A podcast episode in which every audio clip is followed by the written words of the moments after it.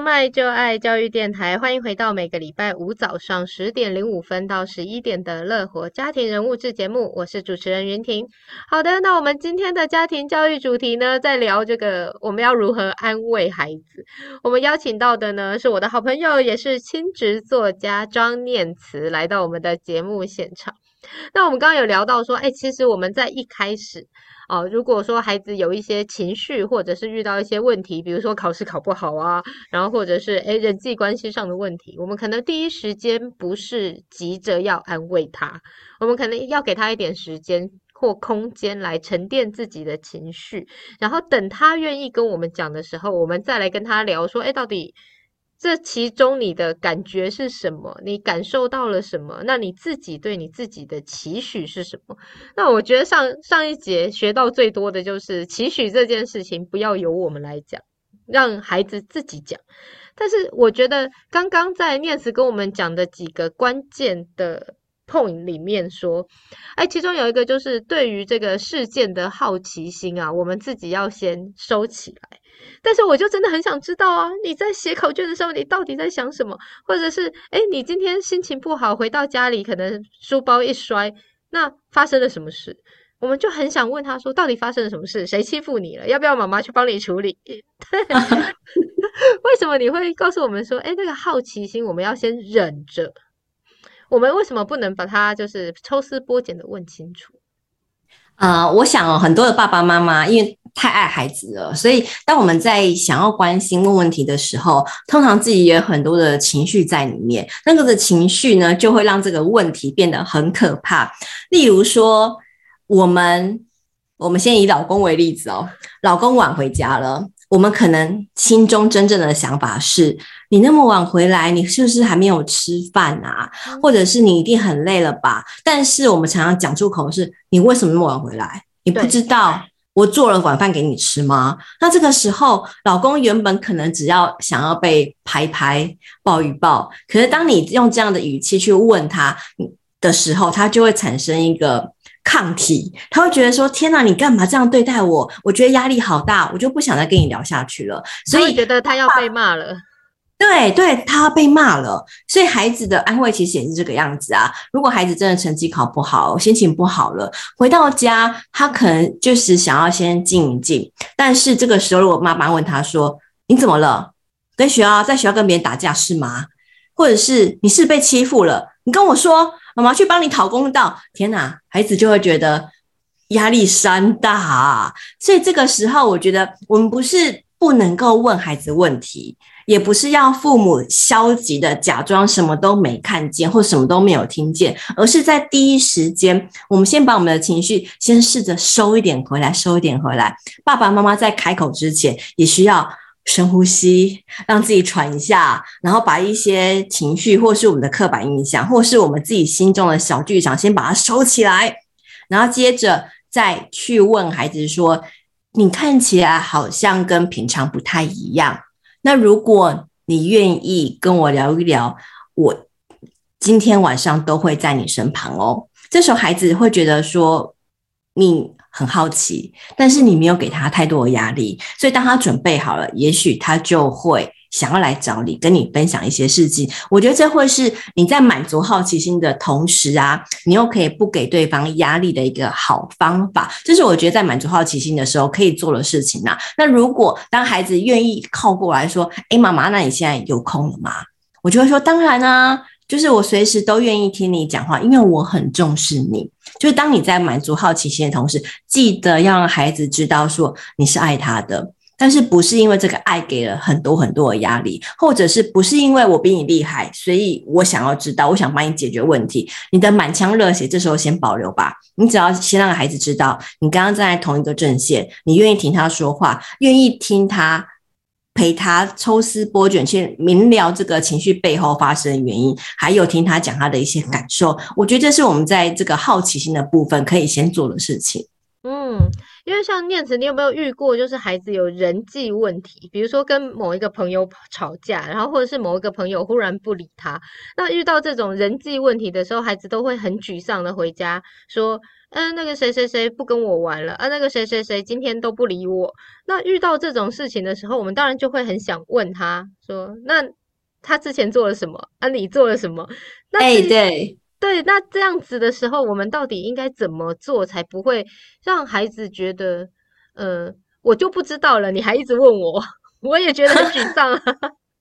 对对对，我刚好想到昨天我们我儿子啊，他今年四岁，念幼儿园嘛。那因为他四岁才去念幼儿园，所以他其实没有念过小班，也没有跟幼儿园同学相处的一个机会哦。那因为他是班上的新生，他就常常会遇到很多的人际问题。因为很多的孩子原本就已经互相熟识，可能已经相处过一年，彼彼此了解。但是因为乐乐是一个新来的人，所以他跟班上。面对一群陌生人，他就比较的慌乱，而且不知道其他同学在想些什么。他就常常跟我抱怨说：“诶，妈妈，我不想跟谁谁谁玩，我很讨厌他，我不想看到他。”那我就会问他说：“诶，怎么啦？他做了什么事情让你觉得你不开心？”比如他就会说：“他就一直跑来想跟我玩，我就不想跟他玩啊。”然后我就会问他说：“诶，那你为什么不想跟他玩？”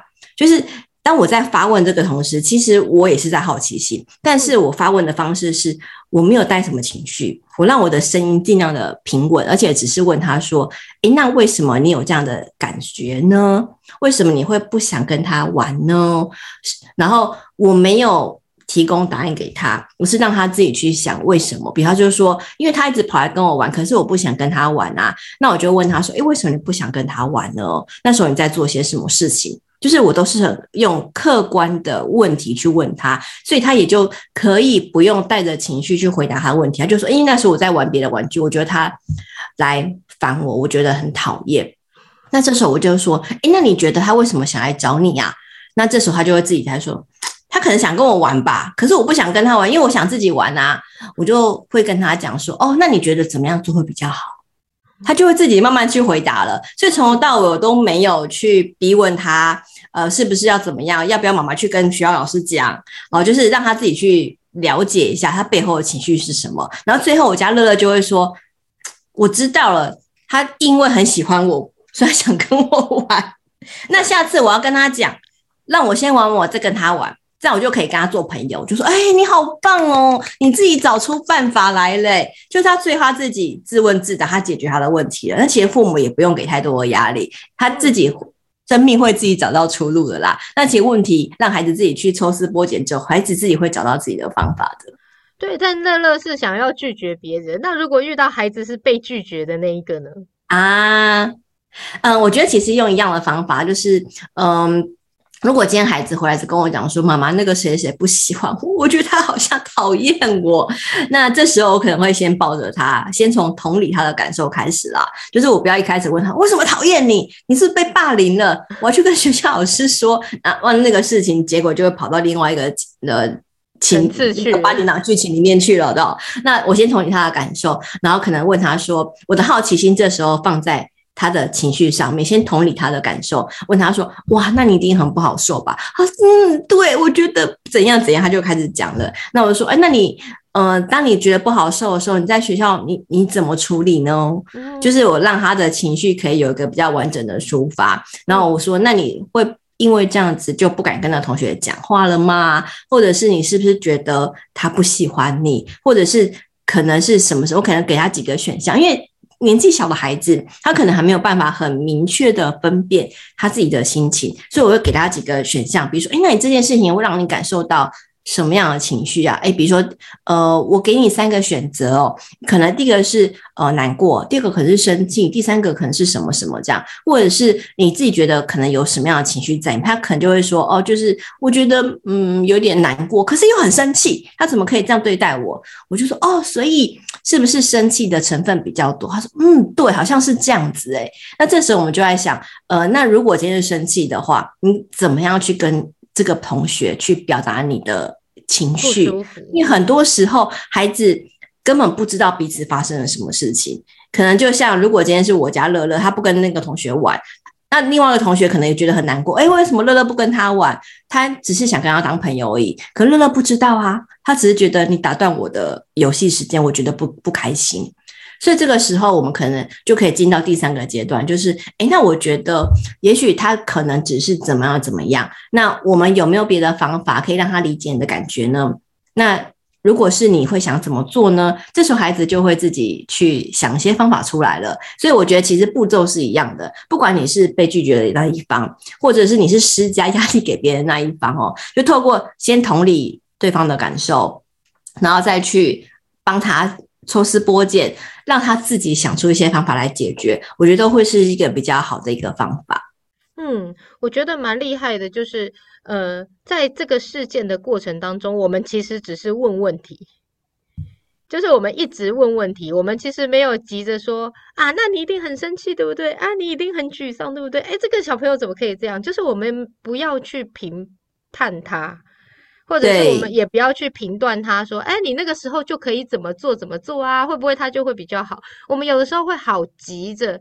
很想要帮他把这件事情解决掉，好像他的情绪就会被解决，但事实上好像不是这样子。真的，尤其这种事情啊，成年人都懂。你的身旁一定有一些朋友跟男朋友吵架，跟女朋友吵架，这时候身为好朋友的我们，都会在第一时间骂对方是渣男嘛，对，或说对方是绿茶婊嘛。可是最惨的事情就是，当你骂完对方是渣男跟绿茶婊之后，隔几天。你的好朋友跟另外一半复合了，这时候你骂的那个渣男跟绿茶婊就会说：“你朋友怎么这样啊？”于是你的朋友就跟你决裂了。就很多时候会是这样的一个情况，所以我们不用把自己赔出去嘛，我们不用因为这样的丧失我们的孩子或丧失我们的好朋友。你不要在第一时间帮对方下判断，因为毕竟感情里面我们不是当事人，我们永远不会知道对方发生了什么事情。那孩子的世界也是一样啊。孩子的世界跟我们的大人世界原原本就不一样，而且我们不在那个班级里面，我们怎么知道他跟另外一个孩子的互动发生了什么事情呢？所以不要太多我们成年人的揣测，而是让孩子自己去了解可能发生了什么事情，他可以怎么样做会更好。就是我们只要循循善诱去引导他就好了。是，那讲到这里呢，我们让大家再休息一下。现在这一首歌呢是念慈帮我们选的，动力火车的《彩虹》。为什么你会选这一首歌？我觉得彩虹是在我成长阶段来说，我觉得是一个很激励人的一个歌曲，就是它让你知道说我我陪伴着你，但是呢，在这个过程当中，你也必须自己有成长出自己的能量出来。只要你愿意往前啊，就算雨后也可以看到彩虹。这是我希望给孩子的一个期许。是，讲到这里，让大家休息一下，我们等一下再回来。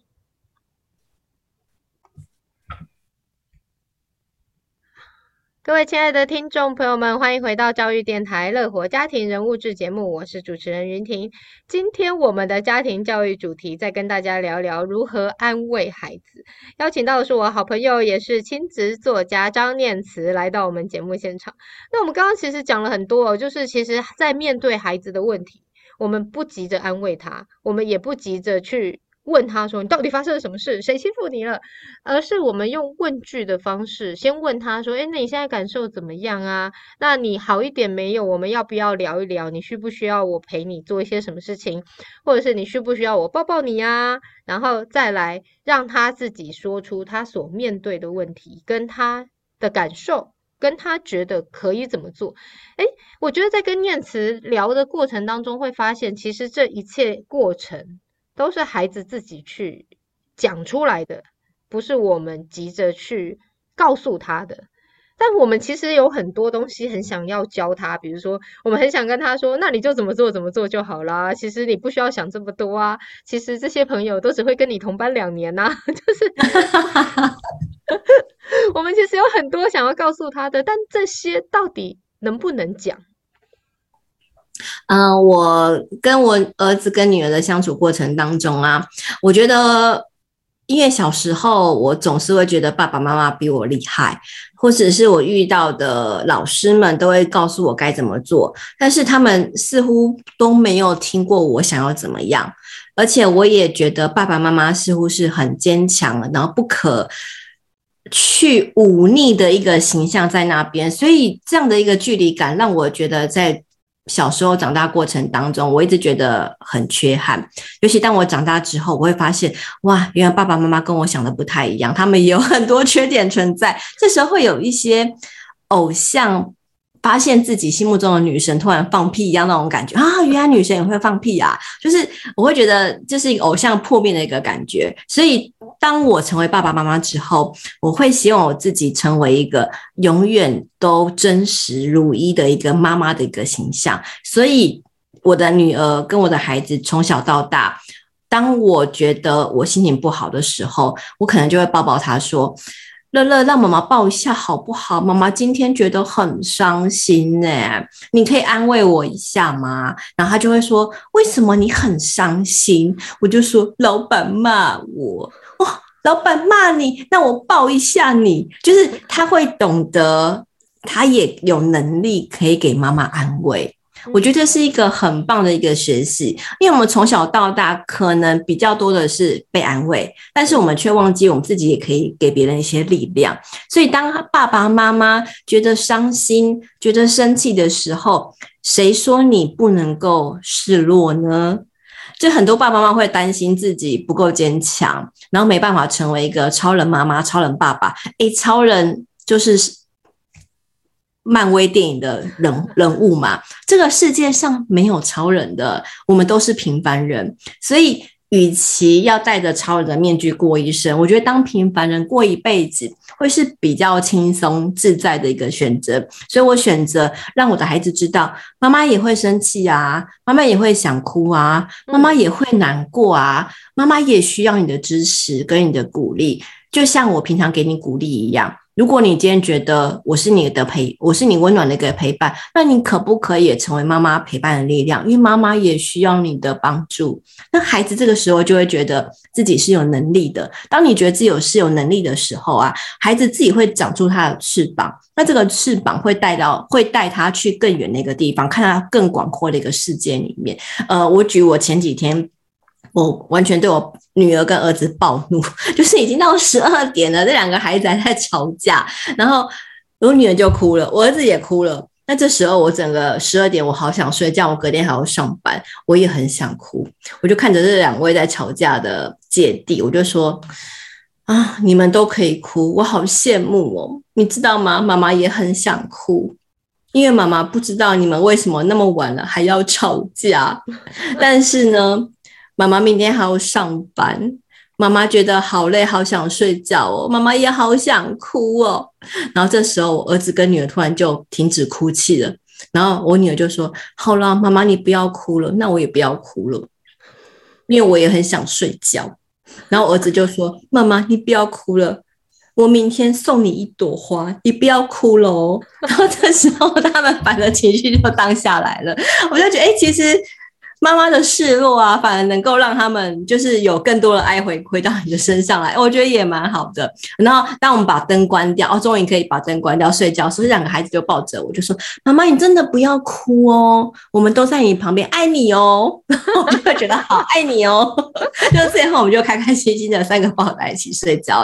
所以我想跟各位爸爸妈妈说啊，示弱真的不是弱者的表现，你愿意示弱，表示你的心理状态够坚强。因为最坚强的人才知道怎么示弱嘛。因为这个示弱代表不是你真的不行，而是因为你愿意把你心中的一些苦难啊，或是你的情绪表达出来。而且这绝对是你孩子最好的一个身教的一个示范。懂得把自己情绪宣泄出来的人，懂得跟别人沟通，并且去寻求帮助人，才是这个社会上最能够勇敢往前走的人。所以这是给爸各位爸爸妈妈的一个经，就是不要害怕示弱，把自己的情绪表达出来吧。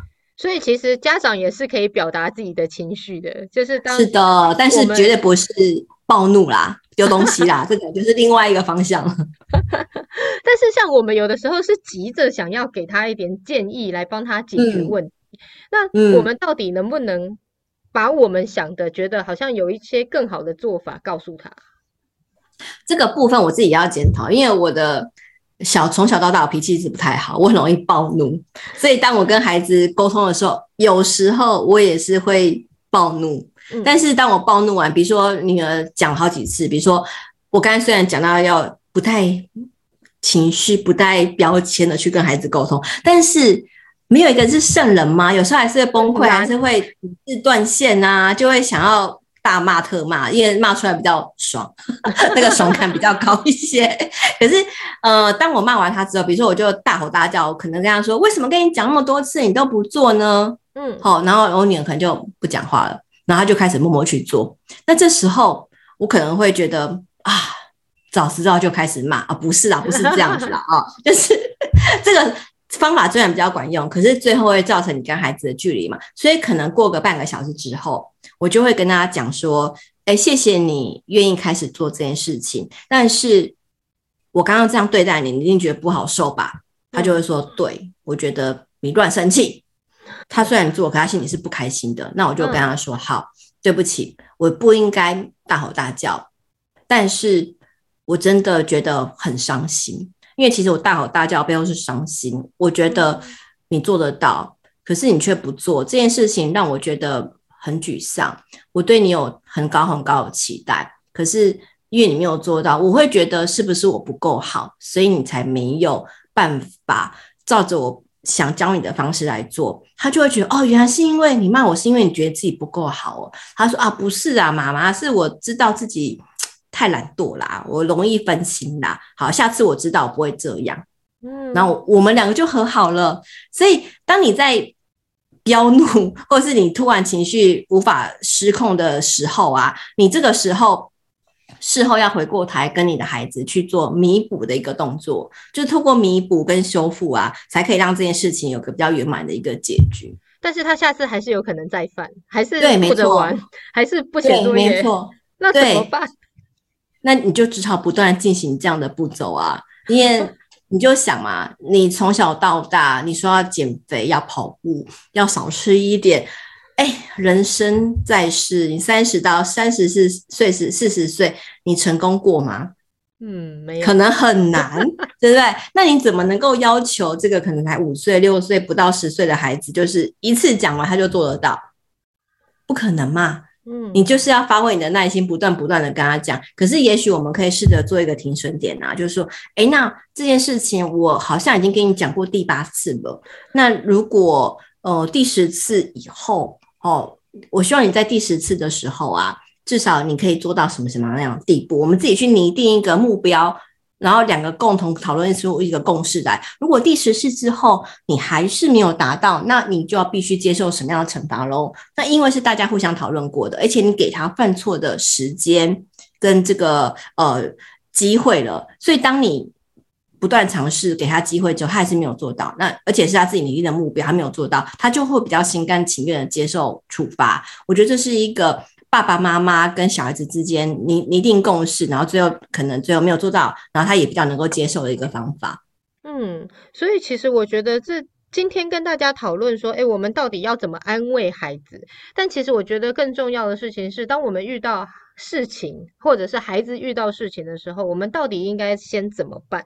像念慈告诉我们说，哎，我们首先就是陪伴是很重要的，我们陪着他先度过他一开始的情绪，再来呢，我们就是要让他来告诉我们说，到底发生了什么事情，他自己觉得该怎么做。那我们的重点就是，我们陪在他身边，我们引导他去思考，那我们也可以告诉他我们的情绪，最后讨论出。一个解决的方法，或者是共识，这样子反而这整个过程才会是比较完整的，而不是我们在一开始就是在他情绪出来的时候，我们就想要赶快解决事情，解决情绪，然后让这件事情过去。有的时候我们可能太心急，所以才会错失了那个呃跟孩子沟通的那个漫长的过程，就对少了从中的学习，对不对？嗯。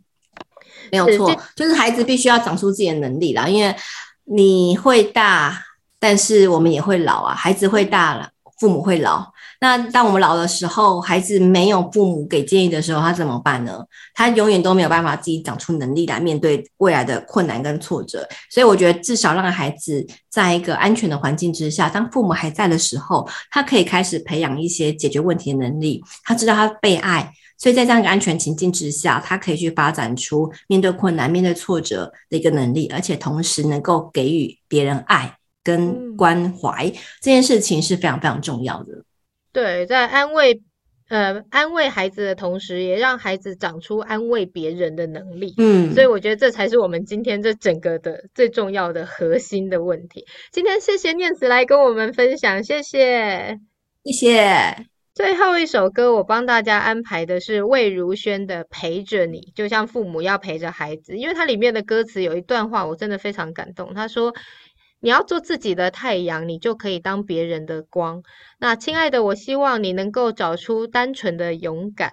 你不是树枝上的孤鸟，我会一直陪在你身旁，陪着你歌唱，陪着你张开翅膀。就像念慈说，哦，我们会陪着他长出那个力量跟翅膀，它以后就可以飞翔得更好。好，跟听众朋友们分享。那今天我们乐活家庭人物志就到这边告一个段落，下个礼拜再见，拜拜，拜拜。